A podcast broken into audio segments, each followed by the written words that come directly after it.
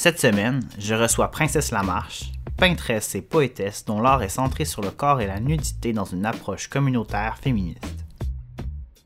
Bienvenue Princesse. Merci. Tu es une poétesse et tu fais de l'art de perfo, Oui. mais avant tu étudiais en physique. Oui. Comment tu t'es rendu de l'un à l'autre? Euh, ben, j'ai tout le temps aimé les deux. Il n'y a pas eu de transition. C'est deux activités que, que je faisais en parallèle. Mais quand, euh, quand j'étudiais en, en physique, on avait quand même une vie littéraire pas pire. On faisait des parties de boire du thé et se réciter de la poésie jusqu'à pas d'heure. C'était vraiment trippant. Donc, attends, donc en physique, vous Oui. preniez le temps de faire des soirées poésie et thé. Oui. C'est peut-être pas ce qu'on s'attendrait à ce que les gens en physique fassent. Comment ça se passait? Euh, c'est que la physique, c'est une science qui est fondamentale. C'est pas, c'est pas directement appliqué. On est, c'est pas de l'ingénierie. Ça, ça amène quand même une certaine attitude euh, contemplative. Les gens avec qui j'ai étudié, c'était des gens extrêmement euh, tripeux, tripeuses, qui avaient comme vraiment des intérêts variés. À l'époque, je n'avais pas encore transitionné.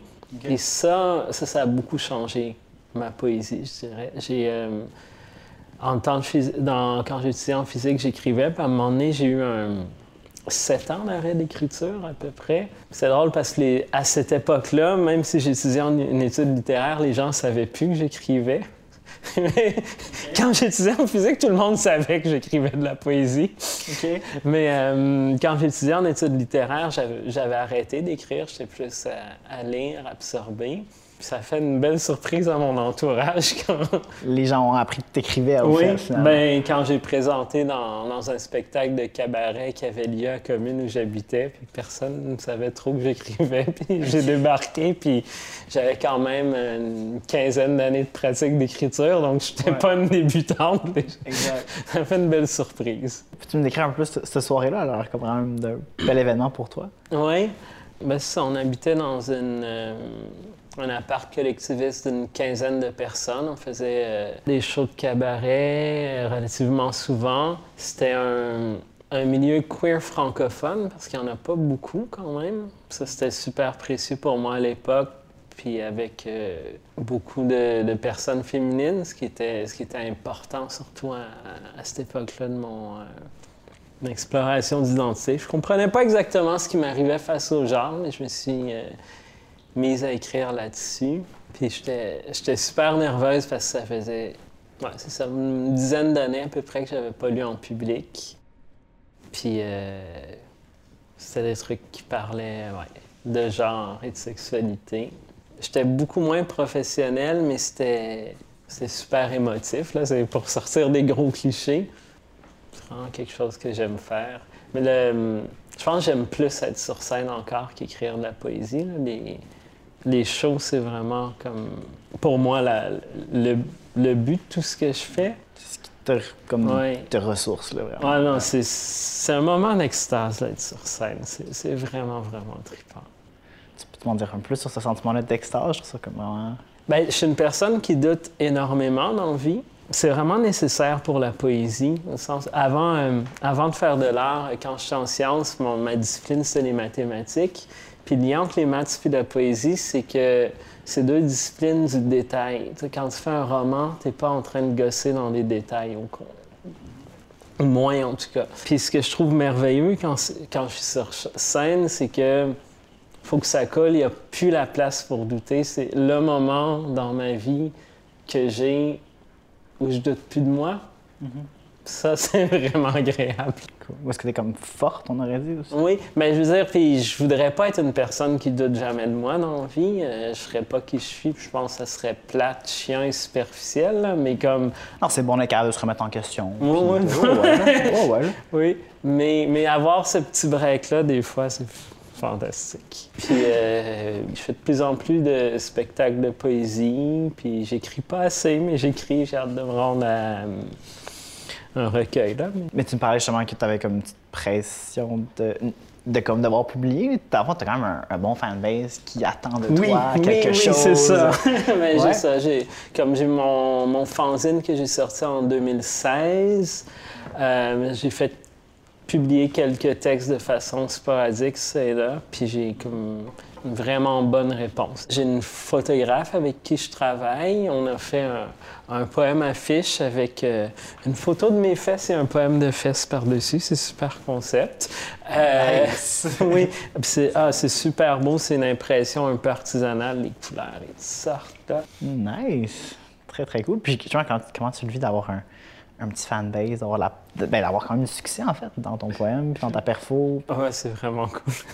Ben, ça, ça donne les, les go boosts dont j'ai besoin pour euh, affronter les situations difficiles du quotidien. Ça donne de la confiance euh, quand, euh, quand les gens me disent des niaiseries épouvantables dans la rue ou quand je rush à me trouver une job. Ben, il y a ça qui encourage quand même. Tu as fait une performance artistique au cégep de Jonquière, je ne comprends pas, qui était quand même assez marquant pour toi. Est-ce que tu peux me parler un petit peu de cette performance-là? Oui. Euh, ben, je t'ai invité euh, dans un, festival qu'il y avait au cégep de Jonquière. J'avais pas tant de lien avec la thématique du festival, mais il y avait, ça réunissait des, euh, des, jeunes de différents cégeps de la Côte-Nord. Le but, c'était, pour moi, c'est super important, une visibilité trans, queer en région. Moi-même, j'habitais à Rimouski quand j'ai transitionné. Puis j'ai quitté par, euh, par manque de ressources, par manque de connaître d'autres personnes qui vivaient des choses différentes. Puis je vois que ça s'améliore. Rimouski, ça s'est beaucoup amélioré. Puis c'est super important pour moi de contribuer à ces efforts-là. Bref, j'arrive là, des jeunes qui ont 17-18 ans, qui ont vraiment pas envie de parler de sexualité, surtout pas de la remettre en question, qui sont mal à l'aise par rapport à qui je suis, que ça les fait chier d'avoir un show de poésie. OK. je commence par réciter deux, trois poèmes qui parlent pas de sexualité. J'ai comme des applaudissements polis. Quand est-ce que ça va finir? On a hâte au spectacle de musique qui s'en vient après. Euh, puis là, j'arrive dans le vif du sujet. Je vois un groupe qui est comme j'ai jamais vu un groupe aussi figé que ça. C'était le malaise, le malaise, l'immobilité. C'était un des shows les plus toughs que j'ai fait. Mais c'est après que ça s'est passé. C'est qu'il y a des gens dans un dortoir qui ont eu des discussions sur, euh, sur leur malaise par rapport à ça. Ils s'en sont parlé. Le lendemain, je tenais une table avec euh, mes fanzines de poésie. Puis là, les gens venaient me voir puis on en discutait. Puis là, je me retrouvais à expliquer l'hétéronormativité à ces personnes-là. Puis là, ils m'achetaient mon recueil, je comprenais pas. puis là, je, voyais qu'ils lisaient. Ils se sont fait à un moment donné, sans moi, un cercle de lecture où ils lisaient des poèmes, puis ils discutaient des différents enjeux de l'hétéronormativité abordés. Euh, je raconte pas tout, mais il y a des gens qui sont repartis de là, moins transphobes, moins homophobes, qui sont arrivé, j'en suis certaine. Ça, fait que ça a été une, des fois où j'ai senti que j'avais un impact le plus euh, concret, puis c'était au moyen de la poésie. Dans le fond, ce que je vois, c'est que ton art, en fait, peut être éducatif aussi, en fait. Oui. À une certaine époque, dans mes cours de, de poésie, j'ai un prof qui a dit La poésie est subversive. Point. Moi, je trouvais que ça n'avait pas tant d'allure que ça. Pour moi, la poésie est juste un endroit où les mêmes luttes, les mêmes divisions qu'il y a dans le reste de la société se font. Puis souvent, en cause de son prestige culturel, la poésie a un peu trop de passe-droit. Si un, téléroman ou un, roman populaire reproduit des clichés sur l'hétéronormativité, là, on va le dire. Ah, c'est gna gna gna gna. Mm-hmm. Quand c'est un poème, on va pas oser le dire autant. Fait que moi, j'avais le besoin d'avoir une poésie érotique qui sortait des clichés de l'hétéronormativité. Puis ça a été pour moi-même une démarche d'introspection sur, euh, sur les normes que j'avais internalisées, dans le sens où des fois j'écris des poèmes, puis là je me rends compte qu'il y a tel cliché sur la sexualité qui est même pas dans ma sexualité des fois, mais comme quand on écrit, on reproduit des affaires. Hein. Puis des fois, je reproduis des choses que je vis même pas, mais parce que les normes, ils passent par moi aussi. C'est un travail comme collectif de, de redéfinir notre imaginaire. Puis justement, comment a débuté ton, ton combat contre l'hétéronormativité, en fait?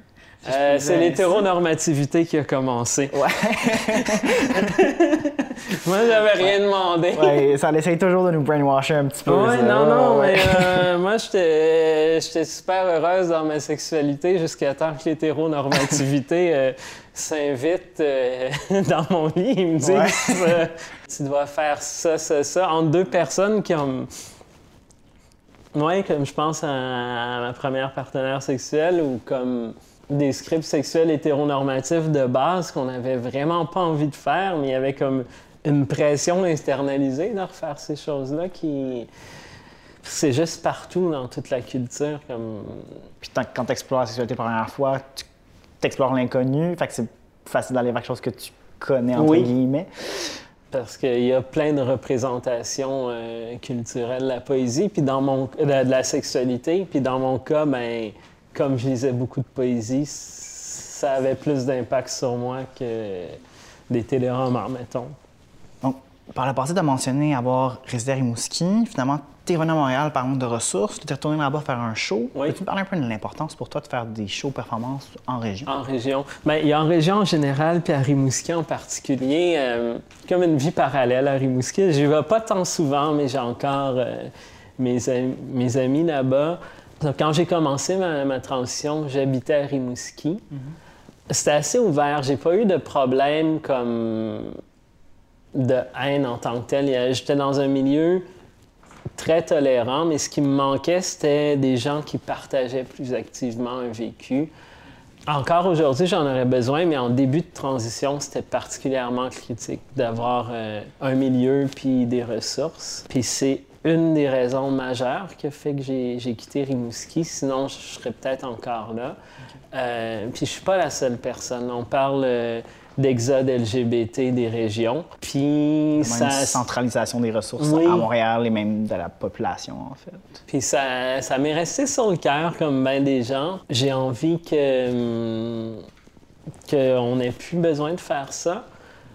Euh, tu sais, je retourne à Rimouski d'abord pour mon propre plaisir, parce que j'aime ça. Puis je constate qu'il y a des gens là-bas qui font vraiment un beau travail, que ça s'est amélioré énormément depuis que j'ai quitté. Puis quand je peux donner un coup de pouce au travail qui se fait là-bas, ça me fait super plaisir. C'est euh, une belle résolution du deuil que j'ai eu à faire en quittant la région moi-même. Ah, c'est beau, ça, comme tu dis, d'avoir pu faire un peu un deuil en voyant que ça allait évoluer, surtout en Rimouski en particulier, comme tu dis. Je pense que c'est là-bas qu'il y a même Bas-Saint-Laurent. Oui, qui font un super bon travail. Exact, Oui. super job. Donc, c'est vraiment une richesse que Rimouski a aujourd'hui, mais Je peux pas. Je connais moins bien les autres régions, c'est sûr, là, parce que Rimouski, c'est ma région d'adoption, là, mais euh, je pense qu'il n'y a pas juste à Rimouski qu'il y a des gens qui font bouger, bou- bouger des affaires, là.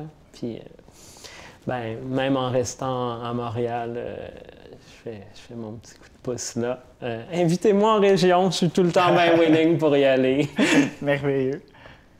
J'aimerais vraiment beaucoup ça que tu me parles de Pouliche-moi, Oui. ton fanzine. Comment ça a commencé? Ben, le sous-titre, c'est Poésie érotique contre l'hétéronormativité. Puis l'hétéronormativité, c'est plein, plein, plein d'affaires différentes. là. Donc, euh, oui, c'est de présumer que tout le monde est, hétéro- est hétérosexuel, c'est de présumer que tout le monde est cisgenre. Des mots qui sont définis par la saison 1. Oui. Mais euh, c'est aussi comme quand on va dans le détail, toutes sortes de, de strips sexuels, toutes sortes de. Même à l'intérieur d'une d'une sexualité cis-hétéro, par exemple, il y a toutes sortes de, de clichés qui sont reproduits. Pour moi, un des trucs, c'est euh, la version des odeurs, que je trouve extrêmement plate. Euh, je trouve que, que le sexe, ça pue bon. Ça, il y a, beaucoup d'odeurs dans tous les chemins. C'est quelque chose qui, euh, qui revient beaucoup. Il y a différents registres. Des fois, je vais faire des trucs plus contemplatifs, sublimes. Des fois, je vais y aller avec l'humour, souvent un peu les deux en même temps. Par exemple, c'est un des pick-up lines les plus bizarres que j'ai reçus de ma vie. Je, fais un spectacle, euh, on a beaucoup, beaucoup, beaucoup dansé. Euh, avec la danse vient l'odeur de la danse, ou c'est appelé swing. euh, et puis là, la sueur. Oui, euh, j'étais vraiment pas la seule. Hein. ça, ça, sentait très, très bon. Ça sentait le party. Puis euh, j'ai reçu le pick-up line le plus bizarre de ma vie. Il y a quelqu'un qui me dit, euh, avec un beau sourire, puis elle s'approche, puis elle me dit T'es belle, mais. OK. ces fameux mais qui portent malheur. euh, T'es belle, mais tu devrais utiliser du déo. Qui était supposé être une pick-up line? Ben, je sais pas, comme à travailler en deux directions différentes, comme le langage non verbal, la situation d'énonciation, comme tout ça nous situait dans le registre du pick-up line, mais en tout cas, j'ai pas trop compris ça. L'intention derrière tout ça. Oui, oui, non, c'est ça, c'est comme t'es dans un pédalo, puis là, tu pédales des deux directions en même temps, puis là, ça jamme. Toujours est-il que moi, j'ai répondu euh, à peu de choses près ceci.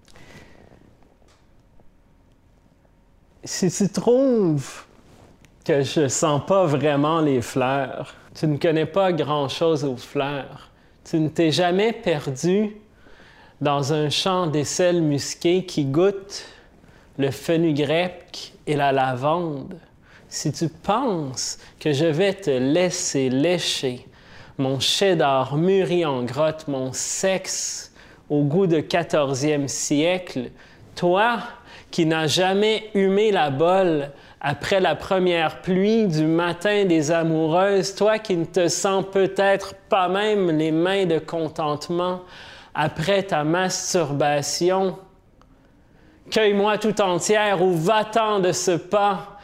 Toi qui veux lessiver mon âme, fracasser mon armure de lumière, sécher mes plus belles pièces en herbier. Si tes ailes sont faites de cire, n'approche pas le soleil. Yeah! oh! Oh! Oh ouais, je prends l'entendre encore. nice. Oui, fait que c'est un des poèmes de Paul moi. qui, qui, en plus était comme mon, un, pas mon préféré, je pense, quand je l'ai lu. Donc, euh, je suis vraiment content d'avoir eu cette, cette performance-là. c'est vraiment. Mais j'allais te demander justement à quel point tu trouvais ça important ou à quel point tu trouvais ça en parlant de faire tes performances, d'aller au-delà de comme juste écrire, de oui. faire lire tes, tes, performances, mais je pense que ta performance a parlé en, en elle-même. Mais... Tu as tellement d'énergie quand. C'est là que ça se passe. Puis pour moi-même, euh, comme c'est là que je comprends la poésie aussi. Je me souviens euh, dans un cours de poésie que j'avais, on étudiait Jacques Brun. J'embarquais pas tant que ça. Puis à un moment donné, euh, il y a eu un, rare événement où il lisait en public. Puis c'était une lecture qui était beaucoup plus introvertie, beaucoup plus sobre. C'est complètement un autre style. Mais juste le contact humain, après ça, quand je suis retourné les, les lire, je les appréciais. Je pense la, la poésie, comme le théâtre, oui, ça, ça se lit, mais c'est d'abord euh, oral dans les deux cas. Tu as fait aussi une, as fait une perfo parce que tu lisais de la poésie et que tu étais nu et que tu accompagné une personne qui jouait de la harpe. oui.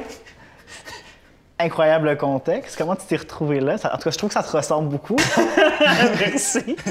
euh, non, mais c'est que ben, j'ai une démarche d'art visuel. Je travaille beaucoup avec la nudité. Euh, dans une démarche euh, féministe, body positive. Euh, J'organise des, évén des, des, événements de dessin qui sont vraiment euh, basés sur créer un espace très sécuritaire et puis la nudité, ça devient un, point de départ à explorer comme la vulnérabilité, comme ça demande qu'on crée un, climat de confiance super fort. Puis dans les peintures que je fais dans ce contexte-là, je trouve que ça se sent la qualité du contact.